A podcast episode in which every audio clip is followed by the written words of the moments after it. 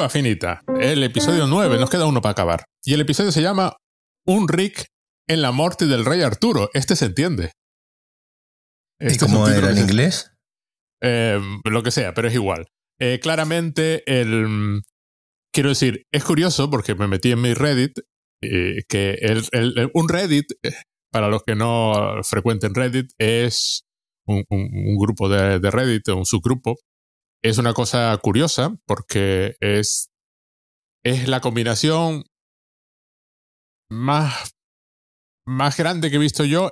Se llama Enric in King's Morturs, en King Morturs Mort. Eh, es un poquito más incomprensible eh, en, inglés.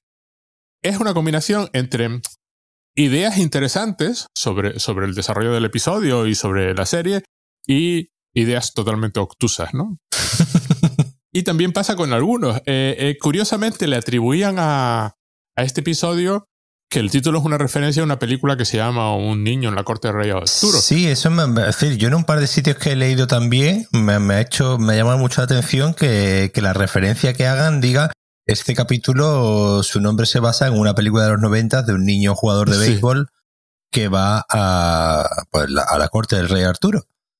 Y, y, a mí, a mí me parece claramente un yankee en la corte Claro, es decir, obviamente, yo creo que la, obviamente la película es un, la película esa de los 90, que es horrible.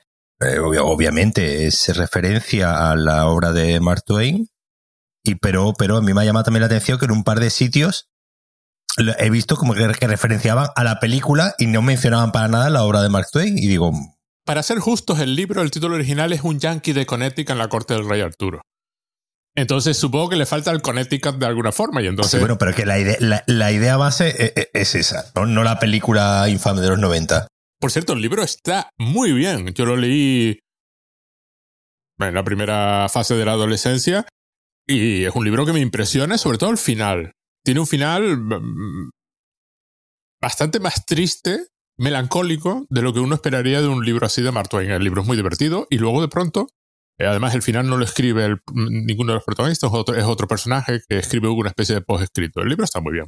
Bueno, pero por lo menos se entiende. Un Rick en la muerte del rey Arturo, eh, nuestro esforzado, esforzada creadora de títulos de Ricky Morty, eh, ahí que Dios le conserve el trabajo durante mucho tiempo y, la, salud mental, porque pues esto no tuvo mucho que hacer.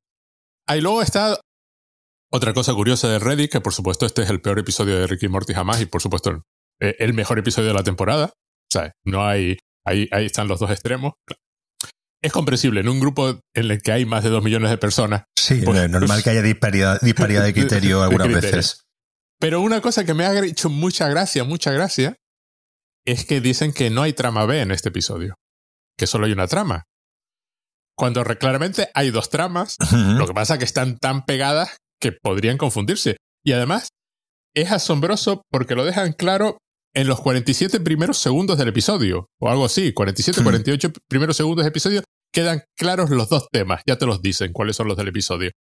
Que me resultó asombroso porque suelen ser rápidos para atravesar el tema del episodio, pero aquí lo hicieron a toda velocidad, deja claro que hay dos líneas, una más interesante que la otra, por supuesto, y que esto va a ser un episodio, además me hizo mucha gracia porque me pareció un episodio bonito. Ya lo he visto tres veces y me sigue pareciendo visualmente bonito. Y luego estuve pensando por qué. Y es que hay mucha escena, mucho plano de los personajes simplemente inmóviles hablando entre ellos. Y además se les tiende a ver de cuerpo completo. Sí, mucho plano general.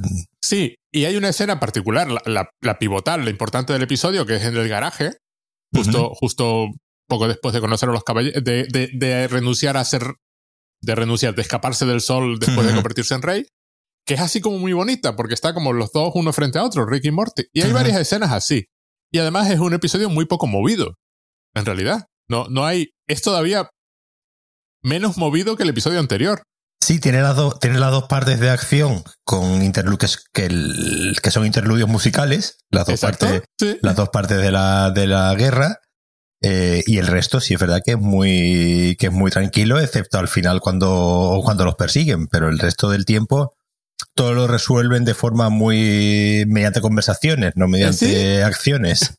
que es parte de los temas del episodio. Bueno, los dos temas del episodio que, que ya están establecidos. Tenemos a, a, Morty que ha convencido a, Rick, convencido a Rip para ir a comprarse en un track, food truck, que, entra, en el sistema solar de vez en cuando.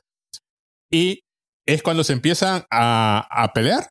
Ya, Morty le, Morty le dice, eh, Rick no quiere hacer cola. Morty le dice que no le gustan las colas porque no van de él. Y Rick contesta, otra forma extrañamente agresiva de describir la forma en que un amigo tiene de respetarse a sí mismo. Y entonces te quedas así porque ya empiezan a establecer el tema, que el tema fundamental es el conflicto entre Rick y Morty, claro, esa es la trama, es la trama importante. Curiosamente, toda la trama de Juego de Tronos y Guerra es, es trama B, es trama secundaria. Y luego han pasado apenas unos segundos cuando se encuentran con los caballeros, el caballero le dice coge la comida y el otro dice no, no, he venido a hacer cola y luego comer. Claro, sí, sí. Y no quiero que sea de otra forma. Que es cuando el caballero piensa. Las cosas, las cosas, las cosas hay que hacerlas en su orden, ¿no? Sí, sí, y con un ritual, ¿no? Entonces la otra la idea del ritual, ¿no? De, de, la costumbre, del ritual, de esto lo hacemos así porque es mejor. Y es cuando los caballeros, pues ya le ofrece, el otro le ofrece la espada y empieza todo este rollo de, bueno, ¿qué? tiene que haber alguna movida ahí con el tema de, de, hacer cola en algún lado, porque la otra serie de Justin Roiland, la de Solar Opposites, también tiene un capítulo donde precisamente transcurre todo el capítulo en una cola. Ajá, no lo recuerdo esa. Y están eh, desde la última temporada, de esta que se estrenó hace. La tercera temporada, de esta que se estrenó hace relativamente poco. Y, precisamente es un, es, eh, hacen además la coña de, bueno, ¿qué pasa? Que vamos a hacer un bottle episode. Vamos a hacer. creo, que es el tercer capítulo, sí, el tercer capítulo de, la, de esta última temporada hacen la coña, ¿no? De que van a hacer eso, de que van a hacer un bottle episode, es decir, de un episodio solamente en un, en un solo, en un solo lugar. Y eh, pues todo el episodio pues están precisamente en una cola y eh, nos empezamos a enterar de que hay todo un submundo eh, de, de, profesionales de hacer de hacer cola para, en este caso era una cola para conseguir a la vez un iPad, unas Nike, unas deportivas y, la, y las entradas para no sé qué concierto, ¿no? Era como la cola de, era como la cola definitiva, ¿no?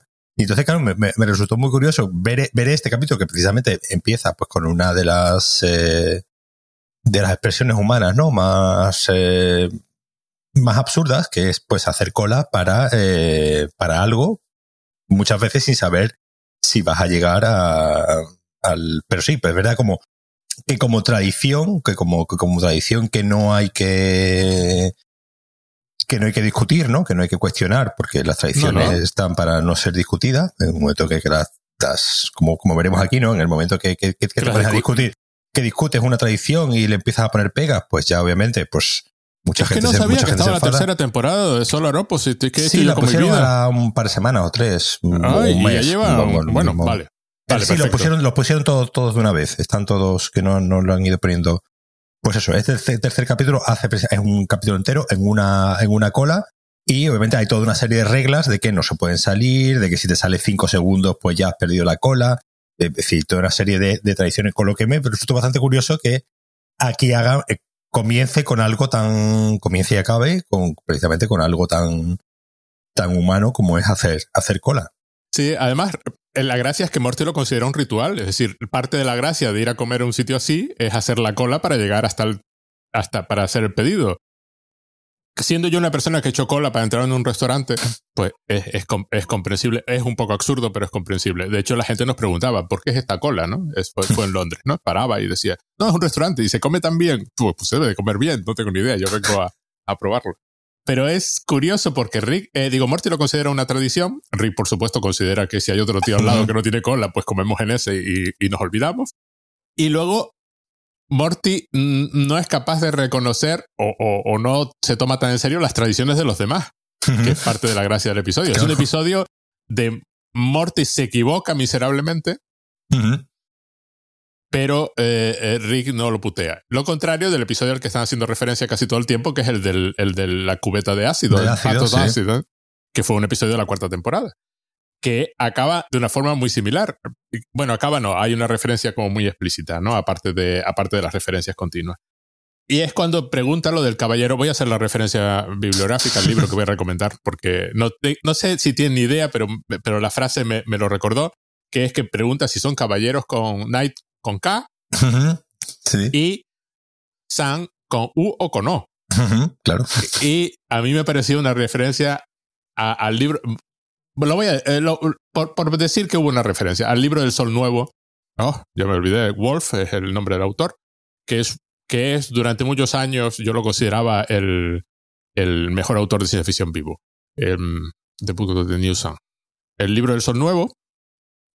Y eh, que es una. Inicialmente una tetralogía, luego se convirtió en una en una pentalogía. Bueno, en realidad, eh, eh, en realidad es una tetralogía y luego hay un volumen adicional que realmente eh, remite a la, a la tetralogía completa, que se llama G. Wolf, era el autor. Este era un autor extraordinario de ciencia ficción. De, el libro de Sol Nuevo es una historia que parece de espada y brujería, pero realmente es de ciencia ficción. Y el protagonista es un, es un ejecutor que se llama eh, Severian. Y es. No, torturador. Eh, y, los títulos son muy bonitos porque es eh, La sombra del torturador, La garra del conciliador, La espada del lictor y La ciudadela de la autarca. Y es como él, todo el proceso cuenta cómo él se acaba convirtiendo en el autarca de la Tierra del Futuro, el gobernante de la Tierra del Futuro. Está, está francamente bien, son, son extraordinarios. Además, el tío era genial y los libros se pueden leer de los típicos que los lees cinco veces y cinco veces encuentras cosas que no, que no habías pillado en las primeras, las primeras cuatro, ¿no? Y es cuando Rick dice lo de, no, no cojas la espada, que le ofrecen la espada, no cojas la espada. Que esto tiene pinta de ser complicado y aburridísimo, porque nos vamos a meter en una historia que no tiene nada que ver. Y el otro dice, oh, qué curioso, estás en contra de algo, Rick. o sea, todo el conflicto está atravesado y Morty coge la espada. Y es cuando Rick, eh, digo, Morty da a entender que Rick es aburrido, porque Rick dice so boring y dice boring. al final después es lo que es lo que es lo que más le duele, ¿no? Es lo que más le duele. dice, soy un, soy un criminal, soy un psicópata, soy un asesino, soy un asesino lo he hecho de todo, pero aburrido no. Pero cuando me llamaste aburrido fue cuando me cuando me llegó, ¿no? Lo curioso es que el episodio al que están referenciando, el de la cubeta de ácido, es un episodio fundamentalmente sobre lo difícil que es escribir Rick y Morty sí, y además que este, este, este, capítulo, digamos, si, si, si nos ponemos estrictos, es canónicamente un capítulo de aventura, un capítulo como de la primera temporada. Sí, sí, sí. Hay, una, ocurre una aventura, eh, no hay, se hace un poco de referencia al canon, ¿no? Que hay. Obviamente, eh, eh, vemos aquí a un, a un Rick que, que voluntariamente decide mm, ser mejor, o al menos un 22%, ¿no? Más... Que aparentemente es mucho, ¿eh? Que, que, que, él dice que, bueno, con un 22% se va a notar, es decir, que, que no es, eh, que no es algo que, que no vaya a quedar eh, en el desconocimiento. Es decir, que un 22% de Rick más bueno eh, se notará. Con lo que estamos viendo, un capítulo que recoge, ¿no? Eh, cosas que ya hemos visto, pues esta, esta idea de que Rick, ¿no? Está empezando a ser un poco más consciente de, de, la realidad, que, de la realidad en el sentido de, bueno, de, de intentar no ser tan mala persona. Y aquí, pues bueno, va, dice, bueno, no, no soy un aburrido, yo te voy a ayudar a resolver el problema. Y vemos a Morty, que es el verdadero protagonista aquí del, del capítulo. Aquí apenas hay la familia, ¿no? Aparece solamente en un par de, en un par de pequeñas escenas. Pero es un capítulo de Morty viviendo una aventura y Morty solucionando sus problemas y Rick simplemente diciéndole, bueno, lo que te haga falta, yo estoy ahí para, para ayudarte, pero no voy a ser, no voy a parte, parte activa un poco como le ocurría ¿no? en aquel episodio anterior, donde Rick precisamente decidía no, no ser parte, parte activa y que en su pasividad estuviese todo, toda su personalidad. Y aquí, pues, un poco medio, medio lo consigue. Es que, es que lleva así toda la temporada, es muy curioso, porque es un proceso, quiero decir, los de Reddit lo consideran, hay gente que lo considera demasiado rápido. A mí me parece que está así desde el principio. Es decir, el shock de encontrarse con Rick Prime fue un shock potente, y, hemos visto a lo largo de la temporada recaídas en el Rick más, más imbécil, pero también momentos en que, bueno, y, y, más que nunca que en el episodio anterior, con lo de todo el rollo de Peacemaster. Y aquí es que le ha dolido, pero le duele como eh, a, mí eh, me encanta la conversación en el garaje, la conversación en el garaje es genial, vamos un poquito atrás, que, que, que, a mí me gusta seguir el, el, más o menos el episodio. Se lo llevan. Ah, bueno, Morty le dice que, que como si no lo fueses, este, eh, como si a estas alturas no lo fueses tú, porque Rick dice aburrido y el otro le responde como si a mm. estas alturas tú no fueses, tú no lo fueses, que es aburrido, y dice, You drunk cranky fuck. Lo, insulta a más no poder. Y es cuando Rick se da cuenta de que se ha convertido en la persona que da consejos y nadie, y nadie los acepta. o sea, nadie confía en él. Y bueno, todo el rollo de los caballeros, que a mí me recordó un poco a los Monty Python y la... Claro, sí, hay una combinación de Monty Python, ¿no? Con Juego de Tronos también, porque hay, hay uno de los personajes se parece, ¿no? A, al chico este gordito, ¿no? De Juego de Tronos y al Señor de los Anillos, ¿no? También hay uno de los... Eh, de los caballeros que se parece a, al enano, ¿no? Del, del, Señor los Anillos. Entonces hay una, hay una mezcla ahí de, de entre eso, de entre Juego de Tronos, El Señor del Anillo y los Monty Python bastante divertida. Hay una, hay una conexión curiosa con el de la cubeta de ácidos, porque en la cubeta de ácidos Rick en un momento dado insulta a Morty diciéndole que se metió en el rollo de, Juego de Tronos demasiado tarde. Y aquí tenemos, después de haber acabado Juego de Tronos, un episodio referenciando a Juego de Tronos, que es muy... Eh, eh, y bueno, y, Harry Potter también, porque uno de los personajes es, Daniel Radcliffe, que le pone con el acento, claro, y obviamente son todos con acento británico, todos los, todos los caballeros, como tiene que ser. Como tienen que ser. Y es divertidísimo que Rick se pone, eh, Morty se pone a hacer todas las preguntas típicas de cuál es el contrato aquí. y, no hay ningún problema. Claro que puedes ir. nos vimos en un asteroide, claro que se puede salir. Tienes poderes solares, vives para siempre y además no como los vampiros, que son todos imbéciles y se quieren morir en cierto momento. Nosotros podemos morir cuando nos dé la gana, pero no queremos.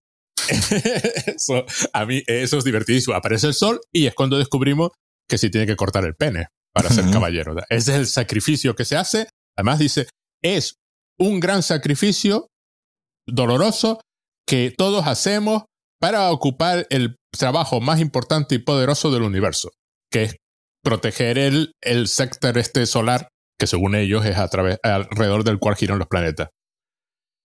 Momento en que aparece Rick como si fuese lo más normal del mundo, aparecer en el sol.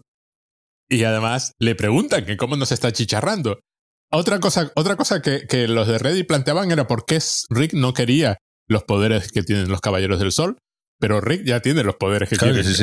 Además, además, además, es bastante divertido el hecho de que Rick nunca ha estado en el Sol. Sí, sí, de, hecho, de hecho, lo dice, es decir, el lugar más, ha estado en el lugar más lejano del universo, pero la cosa más cercana que tenemos, que, bueno, el, que es el Sol, es un sitio para él en el que nunca ha estado y ya después hará la referencia a Plutón, que ya directamente pues, es un sitio para Jerry, ¿no? Sí, que. Haciendo, haciendo referencia a aquel capítulo de. Aquel capítulo genial de Jerry en Plutón negando el cambio climático. planeta. Sí, bueno, eh, no, negando el cambio climático, claro, que era la idea.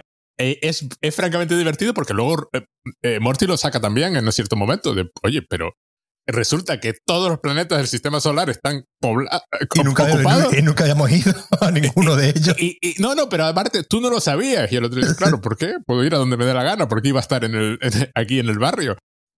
Y además, Rick como, no, como cierta sorpresa, ¿no? Pero en plan, ah, bueno, pues están, están habitados. Pues qué curioso, ¿no? Pero tampoco, tampoco reacciona como en otras ocasiones. También es divertido porque no reacciona como es habitual, porque por supuesto podría matarlos a todos y, tranquilo. No, no lo hace, ¿no? Y es cuando empieza lo de ayudar a, tal, esta no te la voy a tener en cuenta. Eh, venga, vámonos, ya veo. Además, mira, mira las vidrieras y se hace una idea inmediata de, cuál es el SAN. No tiene tampoco sí, Claro, eh, eh, además se da cuenta que si está en las, al principio, ¿no? Cuando le dicen lo de cortarse el pene, se queda así un poco como, como diciendo, bueno, será una broma o algo, ¿no? Y cuando lo ve en la vidriera, dice, no, no, si está en la vidriera significa que la tradición existe y hay que llevarla a cabo y aquí todo el mundo y todos los que están aquí se han cortado el pene en algún momento. ¿eh? sí, además las vidrieras salen periódicamente a lo largo del episodio, porque se ve cada vez que pasa algo importante, las vidrieras tienden a cambiar, sobre todo en la escena esta de, de la guerra. De la guerra, que vemos la vidriera girando a medida que la gente va pillando el sector. Es cuando vemos ya a, Rick tratarlo con, bueno, ahora, venga, vámonos, eh, vámonos, que ya me imagino que te estás sintiendo muy estúpido, pero no, pero nada, y el otro, sí, sí, sí, se van. Y es cuando el rey dice que no, hay que pelearte conmigo y sacan la espada de, que ha visto Blade, y le ha gustado. Mira, ahora que está tan de moda, ¿no? El tema de las inteligencias artificiales. Aquí tenemos una, una, una espada con la inteligencia artificial que es capaz de aprender, ¿no? Que dice que es capaz de aprender de los movimientos del contrario, pero como ya ha visto Blade y, le gustó, pues ya tiene toda una serie de movimientos preconfigurados, ¿no? Pero a mí me, a mí me, me, resultó especialmente divertida la cara de alegría de Rick con lo del rollo de la espada, porque está como muy, como muy orgulloso de su espada que ha visto Blade. Es, por supuesto, otra referencia a Marvel, que ya había una referencia a Marvel también en el de la cubeta de ácido que dice cuando hablan del viaje en el tiempo. Si lo han hecho Ant-Man y and the Wasp, yo a mí no, me interesa, ¿no? Que no recuerdo que yo que en Ant-Man and the Wasp hubiese viaje en el tiempo, pero cualquiera sabe, es una película de, de Marvel, ya se me olvidó. Por supuesto le gana al rey y se le implica, claro, a Morty, Morty está a partir de ese momento intentando salirse de la situación pero la situación se le va complicando cada vez más. Todas sus soluciones son cada vez más. Y además ahí se lían, ahí se lían los caballeros porque no saben cómo interpretar la tradición. Porque, claro, porque se, porque se supone que es que él nos ha cortado el pene, es decir, todavía no, no es caballero, pero ha derrotado al, al rey, con lo que, ¿cómo, cómo podemos? Claro, ahí entran en un conflicto, mirando, se ponen a mirar el libro, a ver qué, a ver qué dice, qué dice el, pues, el texto sagrado en este caso, de, cómo puede ser esto de, que un no caballero derrota al rey y, qué podemos hacer, ¿no? Y ahí ya, pues. Eso no es una referencia a Arturo, que claro, saca la espada de la piedra y se convierte en rey sin ser caballero, lo hace una caballera posteriori, si no recuerdo. Claro, porque tiene que, porque si no, no tiene lógica, pero Arturo saca la espada y, ya está. Es, rey de.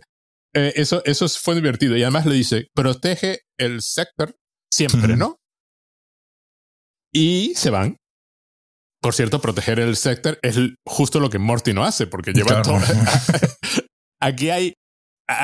lo leyeron eh, de nuevo los de Reddit como un, eh, como un comentario sobre la religión y estas cosas. Parece más un comentario sobre la tradición, aunque, aunque Yo lo veo más como un, un, comentario general, ¿no? Sobre la tradición y sobre, y sobre cómo a ciertos objetos, ¿no? Se le dan de repente un valor simbólico y de hecho además el momento no que lo dicen explícitamente no cuando están de hecho en una de las siguientes vemos la cena no esta del, del garaje y después que está toda la familia comiendo y la propia vez hay un momento en el que lo creo que lo dice que, que bueno pues eso del scepter es una cosa simbólica no que, que, real que realmente que realmente no no no no aporta nada sino simplemente que eh, habéis, habéis decidido que quien tenga el scepter es el rey del sol y del universo y ya, ya está, no, no es, no, no, no hay más lío. Eh, lo curioso es que, claro, por supuesto, está hecho mm, con las mínimas ideas, porque realmente no es la parte que les interesa. Lo que les interesa, el episodio está interesadísimo en, en cómo van a reaccionar Morty y Jerry ante haber descubierto, sobre todo eh, Rick, digo Morty, Morty y Rick, ah, sobre todo Rick, cómo es su relación de verdad. Lo demás es un poco irrelevante. Es decir, yo decía, tampoco hizo un comentario muy interesante sobre la religión y las tradiciones. Digo, tampoco le hacía falta. No, es un poco más, es un McGuffin para, para precisamente el, digamos, la parte, digamos, humana del episodio. De los dos, de los dos personajes, de cómo, de cómo precisamente Jake, como hemos, dicho antes, cómo Rick decide actuar de forma diferente a lo que haría normalmente. En, otro, probablemente eh, si el episodio perteneciese a temporada 1 o a temporada 2, eh, Rick habría matado a los cuatro que tiene que matar, eh, habría cogido la pistola y se habría ido y le habría dicho a, Morty simplemente esto es una tontería, hubiese incluso a lo mejor destruido ¿no? el Scepter y ya está, y se hubiese, y se hubiese ido la cosa a otro, a otro lado. Aquí, como hemos dicho, lo interesante es ver cómo precisamente Rick, por una parte Morty intenta solucionar sus problemas con, con la ayuda, con la ayuda de Rick y Rick siendo en parte colaborativo. muy, muy, muy, afable. Muy, muy. Bueno, a ver, que alguien te mire como Rick mira su espada cuando llegan al garaje y la espada se pone, dice, mira, esto es cuando se pelea con con Frost, ¿no? Y, y, mira así la espada todo orgulloso. Y la espada, además, se queda de pie. Y está de pie durante toda la escena. si, si, no fuese porque es imposible, diría que es, un, que es una referencia a, a Nob. y, vienen los caballeros, entran y la espada está ahí de pie, simplemente en el suelo, apoyándose además en el mango, que es, divertido. Y es la escena guay, guay, guay del episodio, que, a mí es, es, una de las más chachis, porque lo que Morty espera de inmediato es una bronca. Espera que la bronquen de inmediato. Y, y, es lo que pasa cuando, con, ciertas relaciones. Si tú esperas que el otro reaccione de una forma siempre, pues eso ya condiciona tu propio comportamiento y, resulta complicado, ¿no? Y Rick se disculpa de inmediato. Eh, que ya, se había disculpado de inmediato en el episodio anterior. Se, eh, se, tiende a disculparse mucho de inmediato en este episodio y ya se había disculpado de inmediato. Y dije, lamento haber permitido que tu opinión de mí haya caído tan bajo. Que soy, eh, cuando hice eso que dijiste antes, borracho, psicópata, asesino. Pero fue cuando me dijiste aburrido, tenía que oírlo, ¿no? Además, como si estuviera, es decir, como si hubiese ido a más sesiones con la doctora Wong, ¿no? Que no hemos visto, ¿no? Morty, por supuesto, cree que es una trampa. sí, claro. Y que además, el, el, asunto es Rick se dio cuenta de que ha llegado a una situación donde este chico simplemente hace lo contrario de lo que él dice. O sea, desconfía tanto de él y es cuando lo de eh, voy a hacer un 22%, más que aparentemente es mucho. Bueno, llegan los caballeros, rompen la puerta, los caballeros dispuestos están dispuestos a morir antes que abandonar a Morty, sobre todo si eso le hace feliz, toda la alegría esto de los caballeros, que están dispuestos a cualquier cosa. Lo simpático es que es Morty el que propone matarlos. Sí. De hecho, Morty eh, propone varias veces soluciones eh, drásticas que Rick no las acepta y Rick eh, es el que le dice, no, no, venga, este, este tema vamos a, tener, vamos a intentar solucionarlo de otra forma. de otra forma, que no sea exterminando toda una realidad, ¿no? Y, es, es divertido porque es Morty el que está continuamente intentando que Rick sea el de antes. O sea, tiene un problema tan gordo que está dispuesto a aceptar a Rick más psicópata para que lo arregle porque está harto, ¿no? De, de, tener a los caballeros estos dando vuelta alrededor, que es cuando la escena esta de la comida y ellos cantando, y, y, la vez espacial además añadiendo lo de es que ni si saben la, ciencia básica, ¿no? Dice, tienen, los conocimientos de un niño de sexto de primaria, ¿no? Dice. Y es cuando a, a, Morty se le ocurre la idea esta de explicarles cómo funciona el sistema solar. Además, vemos inmediatamente la pizarra toda llena de dibujitos, porque no hace falta, es una elipsis narrativa como otra cualquiera que no hacía falta explicar. Los caballeros no acaban de aceptarlo. Rick, le, Rick además, actuando de apoyo de fondo, porque coge la caja, se la, se la lanza al otro lado del garaje, sacan el cetro, este, ah, este cetro, no sé cuánto, que debería estar en el sol y no está en el sol. Y la reacción de los caballeros que... Eh, cualquiera, cualquiera, puede dibujar unos cuantos circulitos en una pizarra y decir que esa, que esa es la verdad, ¿no? Eh, y, ahí, ahí, ahí sí dice, sí dice, creo que es eh, Morty, lo de Tradition Sucks. Es decir, él se da cuenta que esta idea de la, de la tradición, pues no. Pero lo, que hace es liberar a los eh, liberar a los eh, caballeros. También dice una cosa muy curiosa, dice que la cultura, no es, esta es vuestra cultura, no es lo mismo que la realidad. Cosa que no podría ser más falso. Claro. O sea, gran parte de nuestra realidad es puramente cultural. Quiero decir, la, física del movimiento del sistema solar, no. Pero lo que significan los planetas del sistema solar y cómo los vemos, eso es totalmente cultural. Y descubrimos casi inmediatamente que la cultura es muy, muy importante. Que y luego otra escena curiosa es cuando, eh, cuando Rick, orgulloso, presenta a Morty como que ha destruido usando física básica y pensamiento crítico su primera religión, ¿no? Que, entendemos que es algo que Rick pues ya habrá hecho más de una vez en todos estos en todos estos años, que es ir destruyendo creencias, tradiciones y religiones. Y es bonito, ¿no? Ver ese, esa cara de orgullo, ¿no? Que tiene, que tiene Rick al ver que su, que su nieto pues ya ha destruido su primera religión con el pensamiento crítico y los conocimientos sobre la física.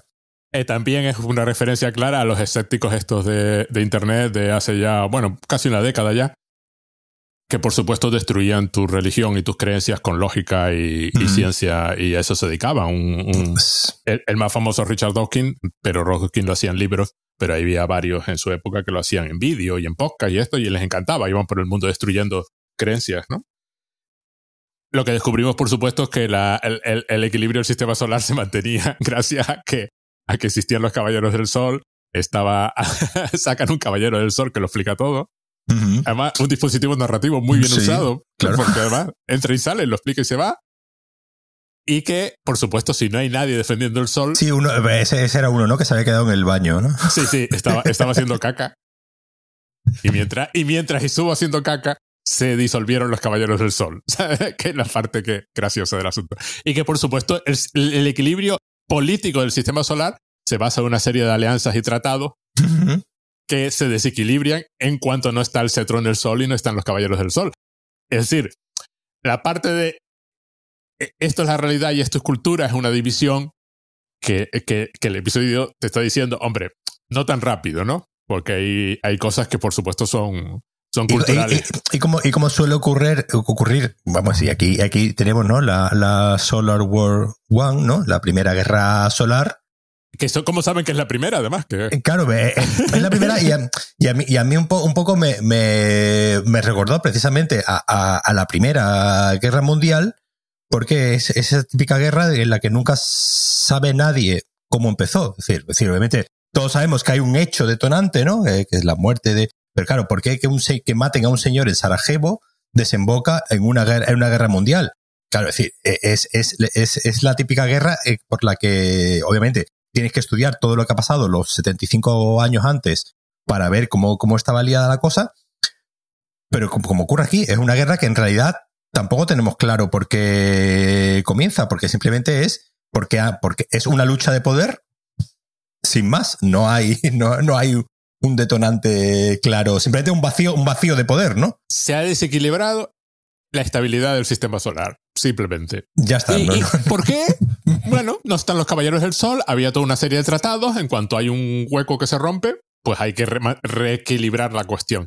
Sigue, de hecho la guerra sigue muy bien la estructura de la Primera Guerra Mundial. Claro, sí, sí, sí, sí. Están lo del ataque, la referencia al ataque con gas mostaza, el avance el avance tecnológico, ¿no? el avance tecnológico. Que claro, empiezan como sociedades muy primitivas, con carros voladores que van por el espacio y barcos de madera, y acaban con naves espaciales y rayos láser y bombas de hidrógeno y, y, movidas así, que a mí me resultó, porque luego lo usan además en un comentario final. Y llegan a la zona neutral esta que debe estar en la Luna o algo así. Además llegan con trajes espaciales. Sí, porque... Y además como Rick en plan, ah, pues mira, resulta que todos los planetas del sistema solar están poblados y la gente aquí, pues, si está poblado el Sol, pues ya, ya está. Y, hay una zona neutral que es donde quedan para, para discutir, ¿no? las cosas. Y es donde nos encontramos, pues, todos los habitantes del sistema solar que debe, debe, ser una referencia a Juego de Tronos. Yo es que Juego de Tronos lo dejé en la primera temporada. Sí, pues sí, sí, en Juego de Tronos hay también pues algo así parecido, ¿no? Que todos se reúnen alrededor de una mesa a discutir a una mesa grande con barquitos de madera y los planetas del sistema solar y todos allí discutiendo. Claro, en, Juego de Tronos, pues el trono, obviamente, pues es el símbolo, ¿no? Del, del poder. El, además es un, es un trono hecho con, con espadas, ¿no? Con, con multitud de, de, espadas.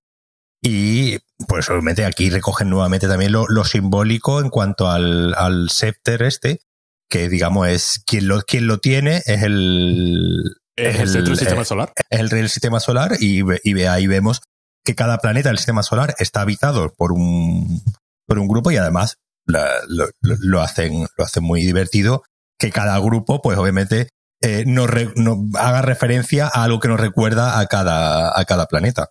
Y algunos se ve claramente qué parte del cuerpo han cedido como sacrificio.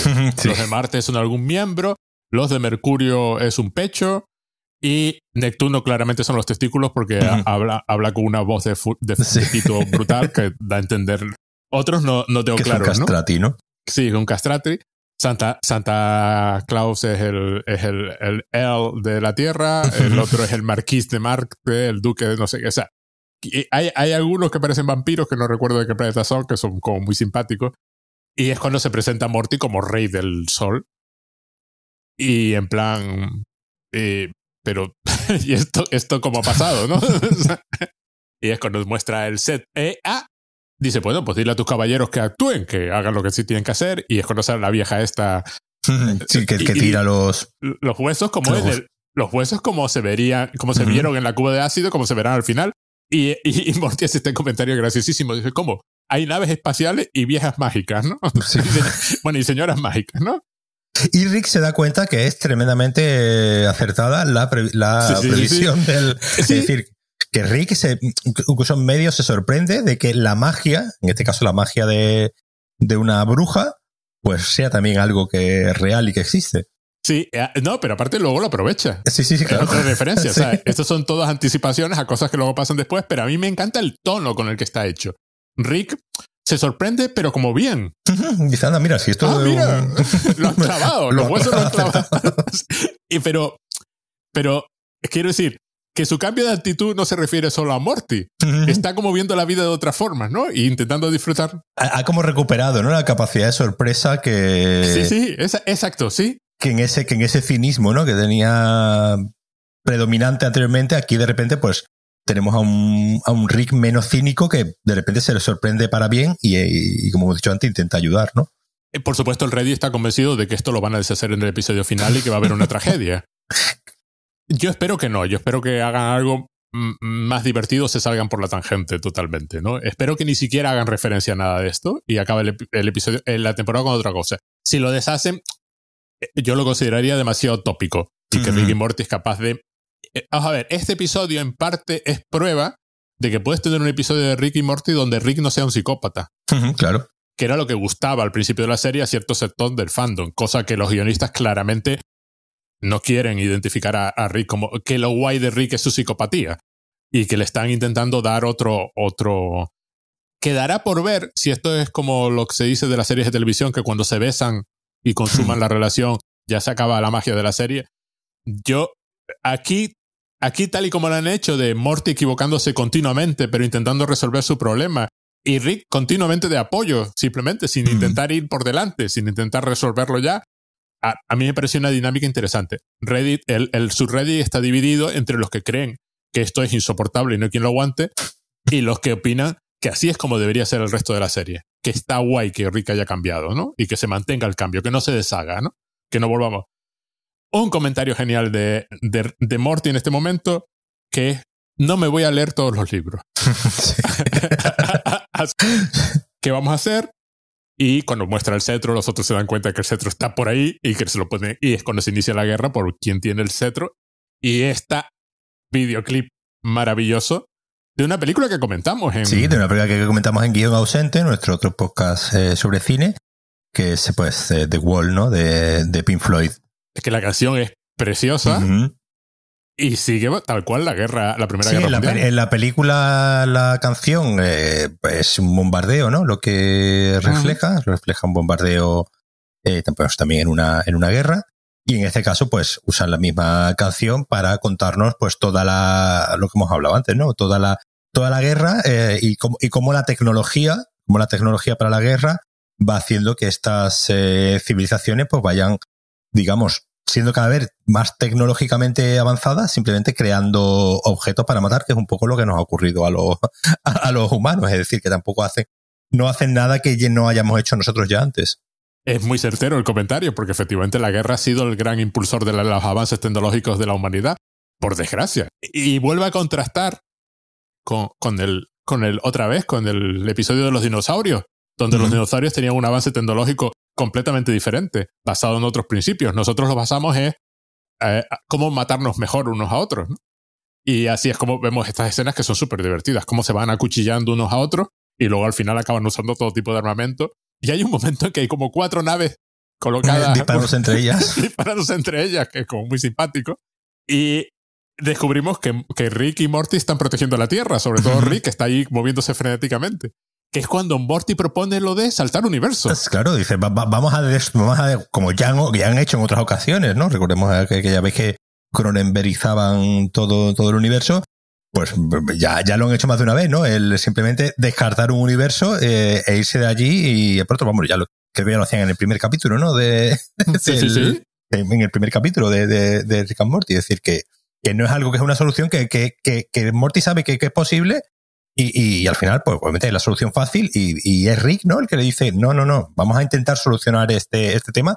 Y Morty se echa ahí a llorar, ¿no? A, reconocer el error, reconocer el error y, y, hay un momento en el que además Rick después le, da, le da, ¿no? Un, le da un abrazo como diciendo, mm, tranquilo, ¿no? Tranquilo que vamos a intentar solucionar este, este tema. Es otra gran escena, porque además Rick dice, no, pero además no rechaza la idea de, es decir, no es, esto no es cubeta de ácido, que, la referencia inmediatamente, donde todo partía de que las ideas de Rick eran ridículas y que además rechazaba siempre las ideas de Morty. Y el episodio entero, para los que no lo recuerden, va de Rick castigando a Morty por atreverse a llevar la contraria, ¿no? Y de nuevo, si lo ves ahora, te das cuenta que es un episodio sobre lo difícil que es escribir un episodio de Rick y Morty. por, precisamente porque a ver qué ideas metes, porque llega un punto que simplemente te, te quedas sin ideas, ¿no? Pero cuando Morty propone lo de vamos a cambiar de universo, Rick dice, no. Ahora lo nuestro es el commitment, ¿no?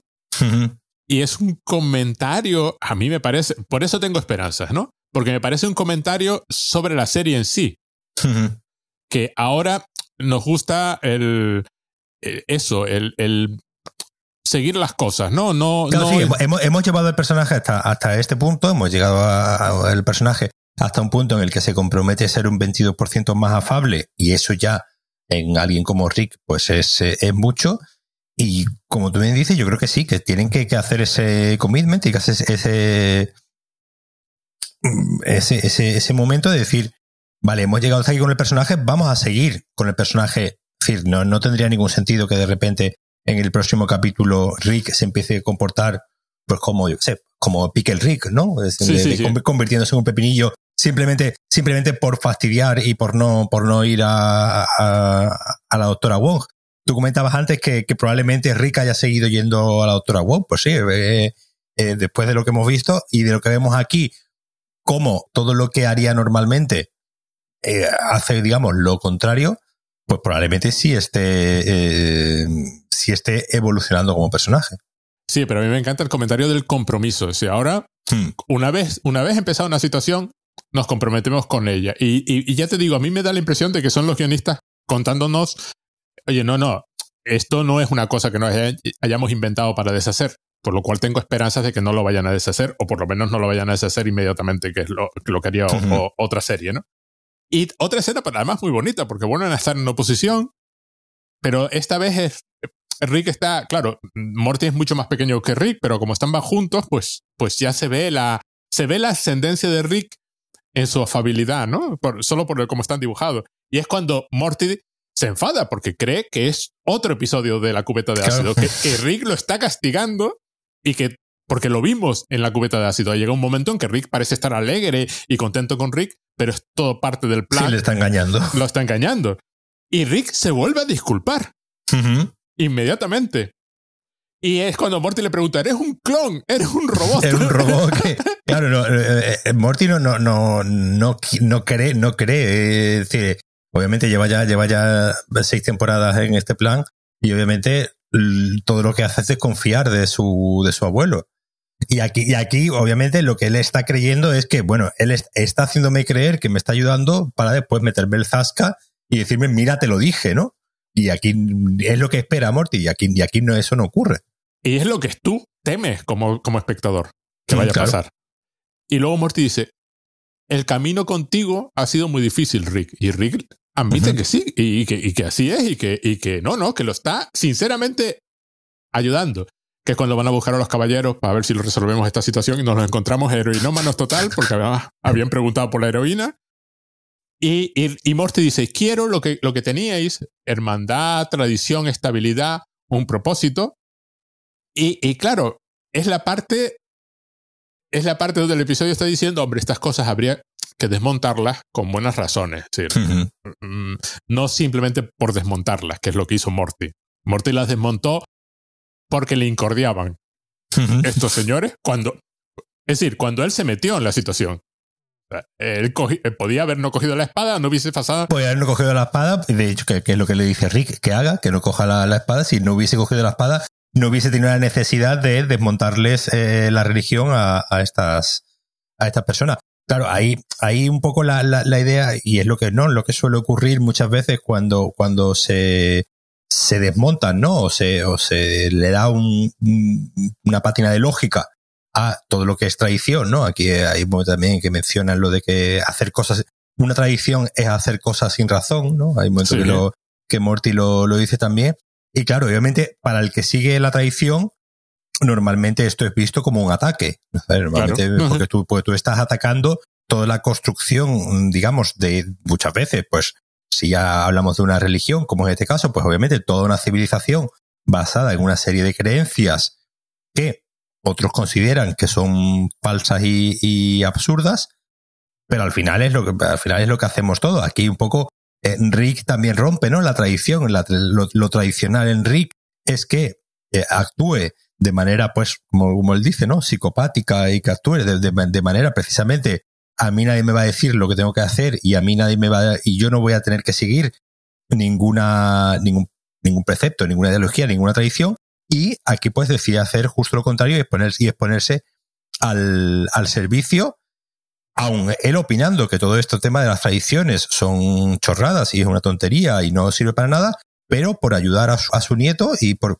por intentar eh, llevarlo, digamos, una especie de camino, ¿no? De aprendizaje que aprenda de su, que aprenda de sus propios errores, precisamente. Aquí, probablemente, el, principal error, el, y el primer error es no haberle hecho caso a él. Es decir, ese es el, el error, el error eh, primigenio, pues como cuando le dijo no cojas el, la espada, si le llega a hacer caso, pues no hubiese habido, no hubiese habido capítulo. Y eh, precisamente eh, con, Rick rompiendo esa tradición precisamente de, eh, pues muchas veces, pues eso, irse a otro universo, matarlos a todos o algo así, ese romper esa tradición es lo que hace que, que Rick aquí también evolucione como personaje y Morty también, por supuesto. Porque es tóxico. Las tradiciones de Rick y Morty son tóxicas. Que la cuestión es que la otra, es que a, Morty no le iba ni le venía. Es decir, hay que saber cuál es el momento de romper una tradición y por qué lo estamos haciendo. Es básicamente lo que el episodio viene a decir, ¿no? Oye, pues eh, había estabilidad en el sistema solar con esta tradición que a ti ni te iba ni te venía. Que además, luego al final del episodio cambia también.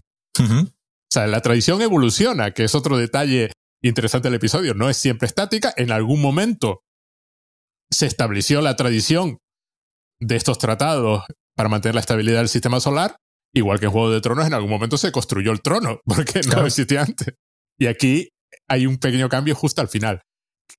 Eh, por cierto, otro, me quito el sombrero con lo de eh, llevamos tanto tiempo viviendo en el sol que nuestras venas son de carbono triple y, no, y no podemos. y por eso no podemos tener sobredosis, ¿no? de, Y, y, además dice, esto, eh, ¿cómo es? Morty hace un comentario sobre lo mal que están y, y Rick también vuelve a mostrar apoyo y dice, pues yo los encuentro asombrosos, pero no, pero también como comentario así, o sea, Rick aparentemente está dispuesto a apoyar a todo el mundo.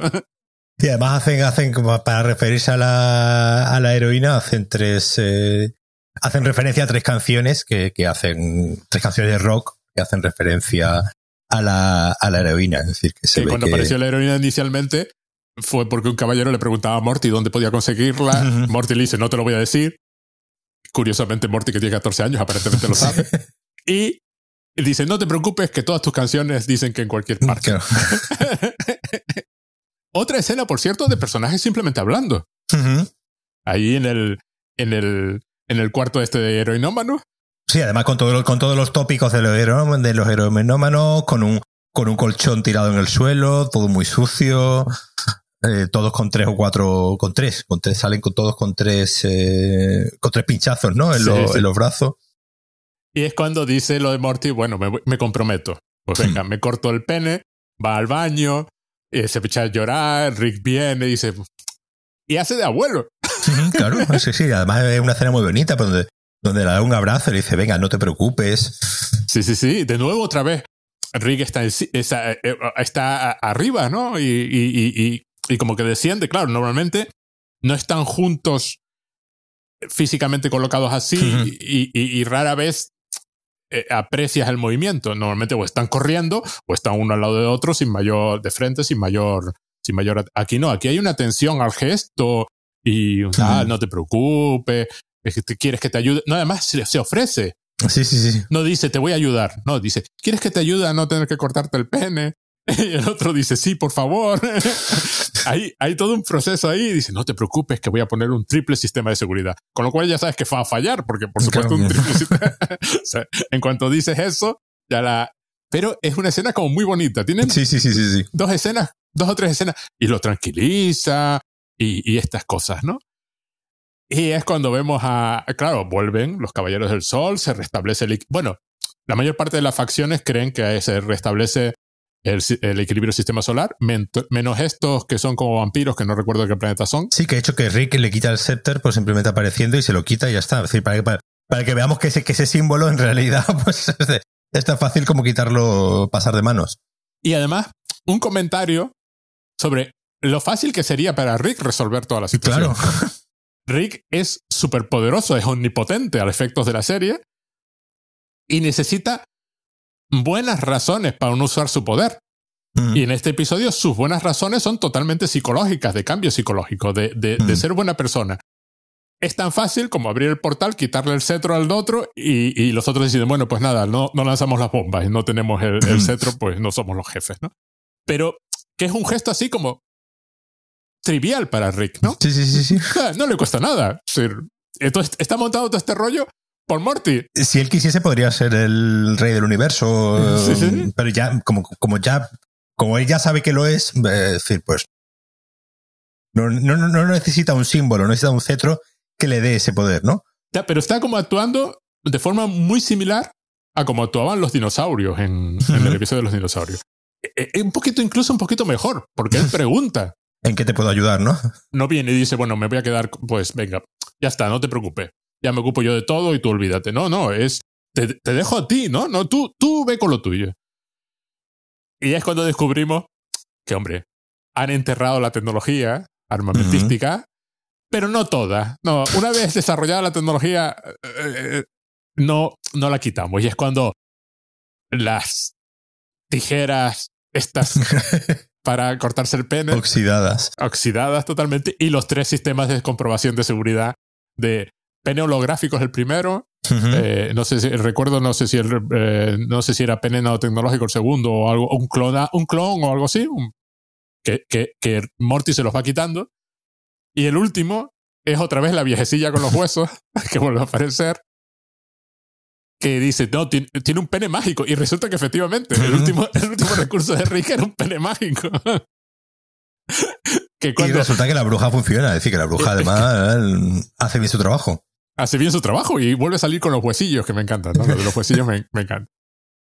Es que cuando Rick comenta lo de, bueno, espera, te estoy hablando telepáticamente a través de una no, no sé qué, de un satélite que he controlado no sé qué, ah, justo lo que te voy a decir. Y, coge las tijeras corre.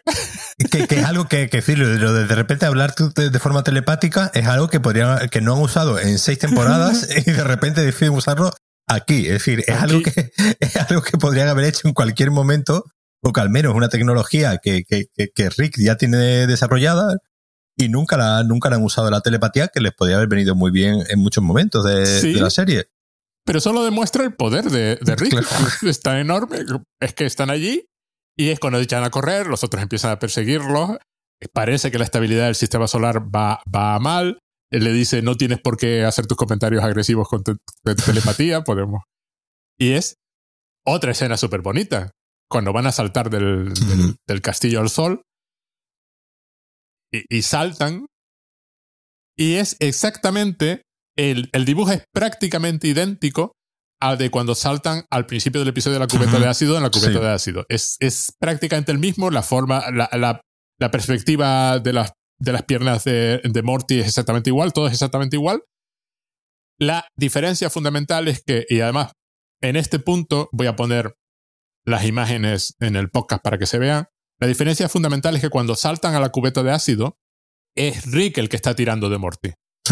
Rick se lanza y agarra a Morty y, lo, y tira de él, que Morty no quiere saltar, ¿no? Y en este episodio los dos están cogidos de la mano y saltan juntos, ¿no? Es el, el cambio fundamental con respecto a la cubeta de ácido. Mi Reddit lo considera un chiste, que el, todo el episodio era un chiste, era, era, la intención del episodio es hacer un chiste con la cubeta de ácido, con el episodio de la cubeta de ácido.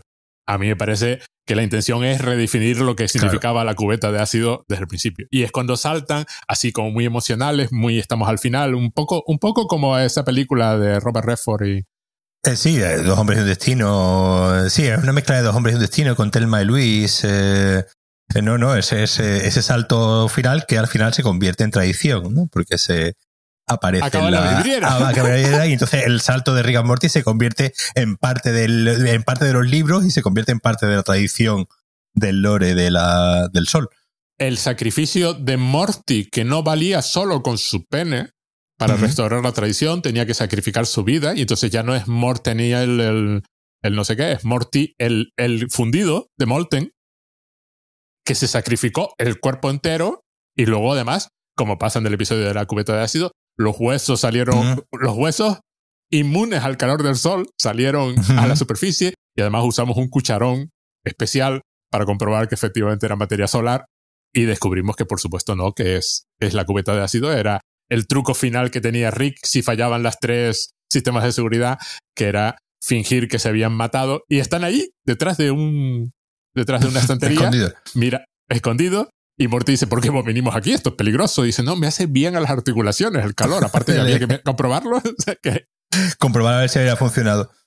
Claro, aquí lo que ocurre, aquí, lo que ocurre es algo, es algo que obviamente suele ocurrir mucho con, la, con el tema de las tradiciones, ¿no? Que es donde un hecho que, que tuvo una historia, se reformula para que entre dentro de la narrativa que yo quiero, ¿no? Sí. Eh, como tradicionalista, ¿no? Aquí, aquí, pues obviamente lo que, lo que, lo que interpretan con ese, con ese salto es que eh, Morty no solo, eh, no solo quería sacrificar una parte de su cuerpo, sino se sacrifica al completo junto a su ayudante, ¿no? Y dicen. Sí, su, mago ayudante. Sí, su mago ayudante o algo así. pero que obviamente ella, queda claro, ¿no? Que aquí el protagonista es Morty. Y obviamente nosotros sabemos que la razón de Morty, la razón y la razón de Morty para, para saltar no es, eh, no es esa, no es esa que finalmente, entonces, es algo que obviamente eh, ocurre, ¿no? En todo, en toda la historia de las tradiciones, que precisamente a hechos que van sucediendo se le va dando el significado que nosotros, que nosotros, que la tradición y que los libros quieren que, que tengan porque es la que le, le sirve. Aquí la tradición que le sirve, pues, decir, no, Morty no solo quería sacrificar su pene, sino se sacrificó todo su, todo su cuerpo y ese hecho lo, eh, lo ponemos en una vidriera y lo, y lo contamos. Al final, lo que están contando es una, es una mentira, es una cosa errónea, porque no es, no ocurrió así, pero la tradición es la que ella eh, se ha impuesto y pues Morty se sacrificó, se sacrificó por esa, por esa razón. Hay un poco de Campbell ahí. Claro claro, no puede haber pasado lo que ha pasado, lo tenemos que ajustar a una historia y la historia tiene que ser que se sacrificó. Y eso además nos permite cambiar la tradición. Ya no hay que cortarse el pene para ser caballero del sol. Porque el sacrificio de Morty fue tan enorme. Que ya sirve para todos. Que ya sirve para todos y, y además aquello era una práctica bárbara, ¿no? O sea, una, de, de pura barbarie y ya sirve. Y ya no hace falta, ¿no?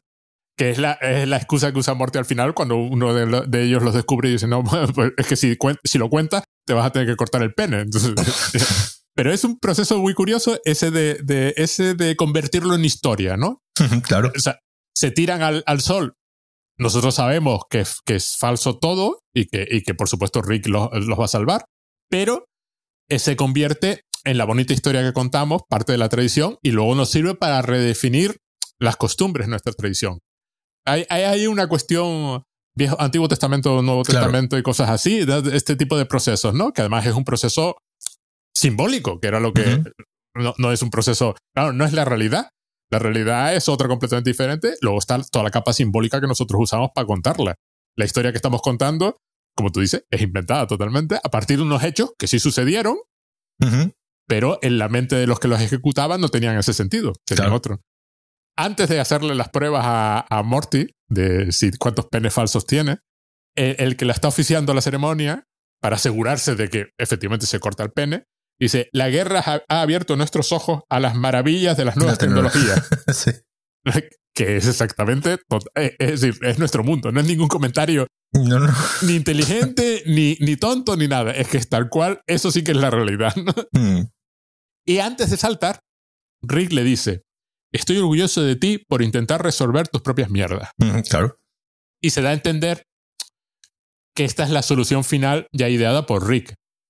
Eh, Morty ya le pidió que, por supuesto, venga, pues usamos la cubeta de ácido, que era la, la idea que, que, Morty criticaba en el episodio de la cubeta de ácido y que además a Rick le sirve de castigo. Aquí se convierte en una especie de alianza entre los dos, ¿no? Las dos la aceptan de una forma así como jubilosa, ¿no? De, de por supuesto es un chiste entre los dos, es una cosa compartida. Ya no es un castigo para ti ni una forma en que yo te castigo, sino es una forma en que salimos de esta situación entre los dos, ¿no?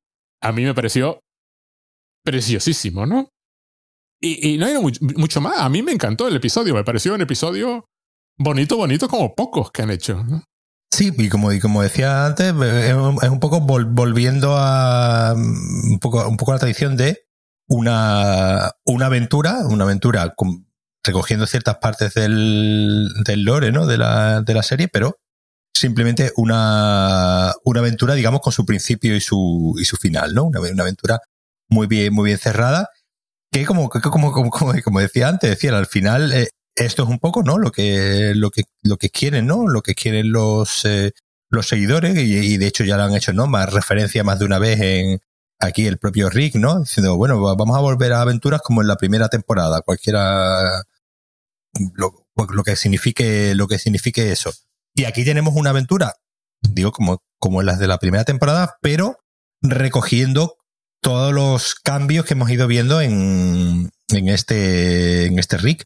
Y al final, como, como tú bien has dicho antes, decir, eh, obviamente la, el armazón de la, de la aventura es esta historia de las tradiciones y el cetro y, y, el sol, pero el viaje psicológico, ¿no? De, lo, de, lo, de los personajes y, y, sobre todo la relación, ¿no? Entre, entre ellos, donde vemos a varias veces a Rick eh, siendo cariñoso con su, con su nieto, algo que en realidad hemos visto muy, muy pocas veces, ¿no? Esta, este, este, este cariño real, ¿no? Y, ese, y esos momentos de, ternura entre ellos nos están, nos están separando un poco al, al Rick que hemos, visto hemos ido viendo durante toda esta temporada, donde ya, como veíamos en el anterior capítulo, aceptaba ir, al, ir a terapia, que ya era un, un, paso y aquí lo vemos pues realmente eh, ayudando y sin, y sin decir un te lo dije, eh, que hubiese sido lo, lo, lo, habitual y lo lógico, y, bueno, rompiendo, rompiendo la tradición, que también eh, es un poco de lo que va el capítulo. Es un poco que aprenda cometiendo sus propios errores. O sea, yo no lo tengo que castigar, las consecuencias de los actos, que era, que era el, la lección que le intentaba enseñar supuestamente, en realidad era una venganza, claro. Eh, en, la, la, cubeta de ácidos. Todo lo hace para vengarse porque el otro le ha llevado a la contraria, pero supuestamente es las acciones tienen consecuencias. Y aquí es, las acciones tienen consecuencias, apréndelo por ti mismo, pero no te preocupes que cuando tengas un problema estoy yo aquí para ayudarte a resolverlo, pero para ayudarte a resolverlo, que es la parte divertida de todo el episodio. Es decir, no es ven y lo arreglo.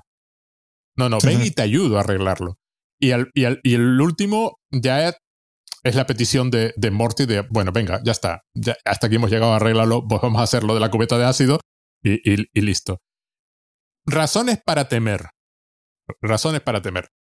En la conversación del garaje, eh, cuando Rick dice lo del 22%, dice, bueno, durante un episodio o una aventura. Ya veremos. Sí. Te iremos viendo, ¿no? Pero cuando están defendiendo la Tierra, dice lo de, ahora lo nuestro es el compromiso. Hmm. Ahora nos comprometemos con las situaciones imagino que son los guionistas cubriéndose las espaldas, ¿no? Por un lado, bueno, mm, lo dijo que iba a ser durante un episodio o una, o una aventura, y por el otro lado dijo que, que, el compromiso. Mi esperanza es que no lo deshagan. Mi esperanza es que sigamos explorando esta dinámica, ¿no? Y además hay, hay conflictos de sobra en la familia, con lo cual tampoco sí, es... Sí, sí, aquí, aquí, volvemos a ver, ¿no? A, a la vez eh, en Galáctica, que como bien dijo, ella se pasaría de vez en cuando a, a comer, ¿no? A comer, a saludar, lo que fuese. Y aquí la vemos que está comiendo con ellos, es decir que... Sí, y luego está en el sofá sentada también, tranquilamente. En el promo del próximo episodio, que son muy, muy, muy listos, porque la promo no cuenta nada, o sea, no sabes por dónde va a ir el episodio, es Rick llega con regalos. y le regala una foto a Beth, una foto sí. de, eh, una, de una dimensión que es interesante. Es, eh, es un detalle interesante porque debía suceder, pero es interesante donde a ella no la asesinaron de niña. Que bueno, que es, el caso de la vez que tenemos, no la asesinaron de niña, pero claro, no está claro cómo funcionan esas dimensiones, ¿no? Y, y, le regaló una foto de, él, de, un Rick con su hija Beth en una dimensión donde no asesinaron a, a Beth de niña y a la otra vez espacial le hace lo mismo, le das el mismo regalo porque no sabemos cuál es porque no sabe cuál es la buena y cuál es el clon. Cuál es la real. Y entonces es, es como muy, un detalle muy simpático. No recuerdo lo que le regalaba a Jerry, era una cosa también que no, que no tenía, eh, también una cosa absurda, ¿no? Pero esa es la promo. No hay más. No, no hay Y además vestido de Papá Noel, es decir, aquí, Y, aquí ya, hemos visto que, que, Santa es un ser que existe, es decir, que... Ah, por cierto, hay una referencia divertísima de este episodio al hecho de que se, se cuenta, es una leyenda, no sé si hay fotos, no sé si es real, eso de algún gran almacén japonés que en Navidad puso un Santa Claus clavado crucificado, una cruz. sí, sí. es verdad que sale el, el Santa crucificado, es verdad. A ver, si cortas ahora y me dices que este es el final de temporada, yo te lo admito como, como en el episodio 6. Guay, acabaste genial. No tengo ni, absolutamente ningún problema. Y además es una nota súper, súper, súper optimista, ¿no? Sí. Y, y, bonita. El arco parece estar claro, ¿no? Sí, yo creo que el arco parece estar claro y yo creo que cuando tengamos los 10 capítulos vamos a ver que, que, bueno, eh, esta idea de, de no de olvidar la psicopatía de Rick, pero sí, digamos, como una especie de, de ponerla en contexto y que, y que él, él, al ser consciente y al verbalizar ya tanto aquí ese hecho de soy un borracho, soy un, soy un psicópata, recordemos, ¿no? Por ejemplo, como, esa es eh, la grabación, ¿no? Que tiene de, que eso lo veamos en el primer capítulo, ¿no? Que la, la grabación que tiene él de, de su, bueno, de, de una inteligencia artificial haciéndose pasar, ¿no? Por su, por su mujer, eh, pero para recordarle eh, el sufrimiento que debe recordarle sufrir. ese el sufrimiento, ese, ese sufrimiento y que él debe y que él debe autoinfligirse, ¿no? Ese sufrimiento es una buena muestra, como un poco también como decía yo otro día, que, que Rick tiene bien balanceado eh,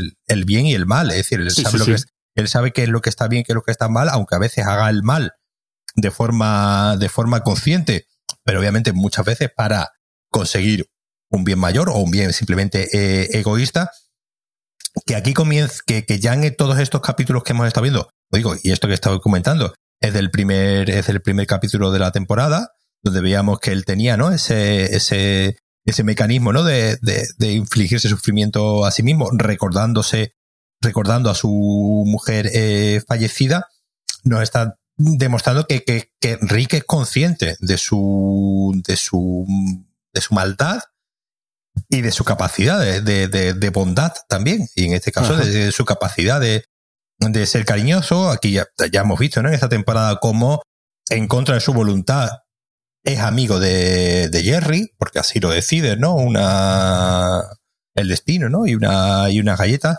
Como cómo hace cosas por su, por su hija, ¿no? Cuando, eh, cuando digamos la ayuda, ¿no? En el, en el conflicto, ¿no? De, la, de las dos veces, cuando tienen ese, ahí él, él, él, él, ayuda, un poco como ayuda aquí a Morty, ayuda a, ayuda a veces. Es decir, vemos a un Rick, digamos, tendente a, a ser consciente, obviamente, de su, de su omnipotencia, pero ayudando a, lo, a los demás de una manera incluso desinteresada. Entonces, eh, la, la, evolución eh, yo creo que está clara, sí.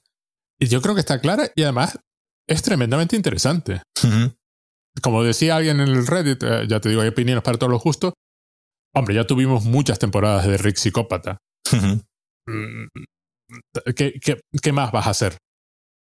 Es, es un dios menor. Es, podría hacer lo que le diese la gana, aparentemente. Menos cargarse a Rick Prime, pero podría ser, ah, podrías hacer una temporada de Rick persiguiendo a Rick Prime, pero es, es una serie que hemos visto mil veces.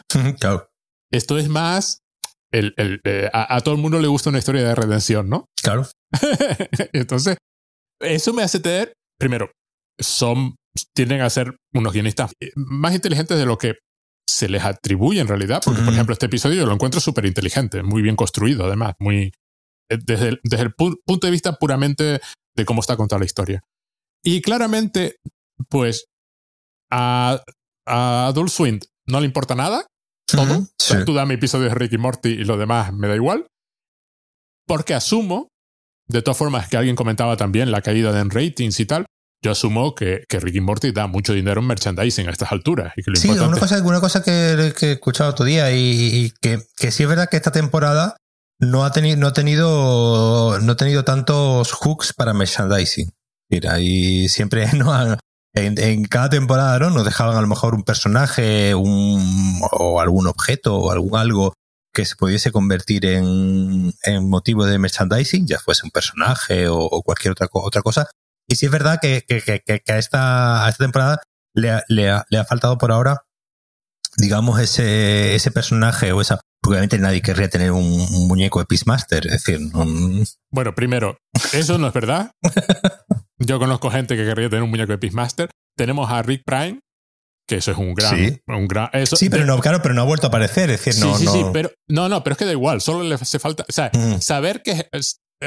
le pasa como a Evil Morty. Evil Morty no salió durante varias temporadas, porque en realidad eh, eh, Evil Morty es como un Moriarty. Es decir, ha salido tres veces en la serie, las tres veces memorables, y se convierte en un elemento que está siempre ahí en la mente eh, de sus fans. hay un Funko Pop de Evil Morty. Sí. Estoy seguro de que si no lo hay ya, habrá un Funko Pop de, de Prime. Luego están los dinosaurios, que esos son muy bonitos. Y Peacemaster, te aseguro que más de uno dispuesto a tener. Bueno, Peacemaster, ¿qué quieres que te diga? O uno de los huerfanitos, porque eso, también. Ah, y no hemos hablado del tag del episodio. Sí, del tag, que era que es el Colombo, ¿no? Es un, señor. De repente vemos una investigación sobre. Claro, porque eh, las cuestiones sanitarias son universales, ¿no? Entonces, la con la comida no se juega y vemos a un, a un señor disfrazado de, de Colombo con su chaqueta investigando pues eh, cerrando, ¿no? El, el, puesto de. En el puesto en el que había comido Rick, ¿no? Sí, sí. No el otro. No el de la cola, sino en el, que no había nadie para comer y que están comiendo unas especies de anguilas. Eh. Sí, sí, sí. Eso, son una especie de anguilas que ponían ahí vivas, ¿no? En, a la plancha y resulta pues que eso no es muy legal que digamos y vemos como pues a esta, a estas anguilas las tenían secuestradas, vemos una ronda de reconocimiento donde las anguilas, ¿no? Desenmascaran al, al, señor que les estaba vendiendo. Y al final vemos como este policía, eh, pues tira las anguilas al, al, al, mar. Y el hombre, pues hace, hace el comentario de que un poco todos esperábamos, de que hay que ver, menos mal que, la, que no ha venido un pájaro y se ha llevado, y se ha llevado estas anguilas. Y viene un pájaro y se lo lleva él. Y viene un pájaro y se lo lleva él. Ah, estamos tan acostumbrados a esas historias de, detectives y policías y ese tipo de historia en particular de voy descubriendo cosas que lo hacen en unos pocos segundos, y cuatro escenas clave y se entiende perfectamente todo, que, es, es, divertidísimo. A la gente le hizo gracia porque luego están los de Reddit que opinan que esos segundos de la investigación del policía son mejor que el resto del episodio. que ese debería haber sido el episodio. Me, parece que la broma precisamente es... Es esa, es contar eso en 10 segundos. Y además, este detalle que salía ahí de fondo, que no tenía... ¿Por qué este señor está vendiendo estas anguilas aquí? Y hay un puesto con cola, luego descubrimos que el puesto con cola es porque les pagan para hacer cola. Sí. O sea, no, eh, estos no están es una estrategia de marketing para... Sí, estos no están por el ritual de queremos hacer cola para luego comer, como era el caso de, de, de Morty, lo, cual es interesante porque el ritual de Morty era falso. claro. Solo lo sentía Morty. los demás no están ahí. Y de pronto contar esta historia de esto. Claro, supongo que en la sala de guionistas a alguien se le ocurrió la idea de, oye, ¿y estos bichitos dónde salieron? Y alguien, y ahí empezaron a sacar el tag del episodio. A ver, nos quedan un par de días cuando grabamos esto el viernes, el domingo, el domingo no, el lunes por la mañana estará el episodio, sabremos cómo acaba la temporada. Yo espero que de fábula. No sé cómo lo que esperas tú. Además es, episodio único, porque la anterior temporada sí fue un episodio doble el final de temporada, sí fue, digamos, un, episodio más, más largo y aquí más conclusivo y aquí pues no sabemos cómo concluirán, con lo que no sabemos si concluirán simplemente con una aventura más y ya está, o, o nos dejarán en algún cliffhanger como ha ocurrido en otras ocasiones. Como de todas formas son capaces de cambiar el episodio a la mitad, sí que te enteres, pues es que cuando menos te lo esperas, de pronto el episodio se convierte en otra cosa. Cualquiera sabe, puede salir Rick Prime como puede no salir Rick Prime durante las próximas dos temporadas. De hecho, ya ha dicho Dan Harmon que, que en algún momento volverá a salir eh, Evil Morty. Lo pues cual es curioso porque él se liberó. de, la, de la curva. Si, si mantienen a este Rick cambiado, puede, puede ser muy interesante traer de vuelta a, a Evil Morty y encontrarse con un Rick que es diferente a los Rick que él que él conoce. O podrían sacar a Rick Prime o no. Por lo visto está, está escrita ya la séptima temporada, y supongo que está en producción, y están con la octava, escribiendo la octava ahora mismo. A ver. Sí, porque, parece ser, porque parece ser que Adult Swim los ha renovado bastante Los renovó por durante 70 episodios, aparentemente. Esos son 6-7 temporadas más. Eso fue en la, Es decir, eh, eso fue en la tercera, creo, al final de la tercera son 10 temporadas en total, con lo cual, pues a 10 episodios por temporada. A ver qué, qué pasa. Yo ya, ya te imagino que esto debe estar dándole dinero en merchandising a Adult Swing como no debe haber. Sí. Independientemente de que sea una serie más o menos vista o que sufra ratings o no, ¿cuántas series de Adult Swing puedes nombrar? Rick, Ricky Morty es la que viene a la cabeza. Las demás pues son todas más invisibles. No es que no las haya, pero son, son todavía más de nicho. Entonces, mm, depende de lo que les cueste pagar a los guionistas y producir la serie, que no debe ser tampoco excesivo, pero ah, veremos, veremos cómo queda. Pero bueno, en teoría hay 10 temporadas garantizadas, con lo cual tenemos, tenemos, tenemos, trabajo aquí tenemos Ricky y Morty para rato. Tenemos años de Ricky y Morty todavía. Bueno, Paco, pues nada, Muchísimas gracias. Nos vemos la semana que viene en el final de temporada. Exacto, nos vemos. Chao.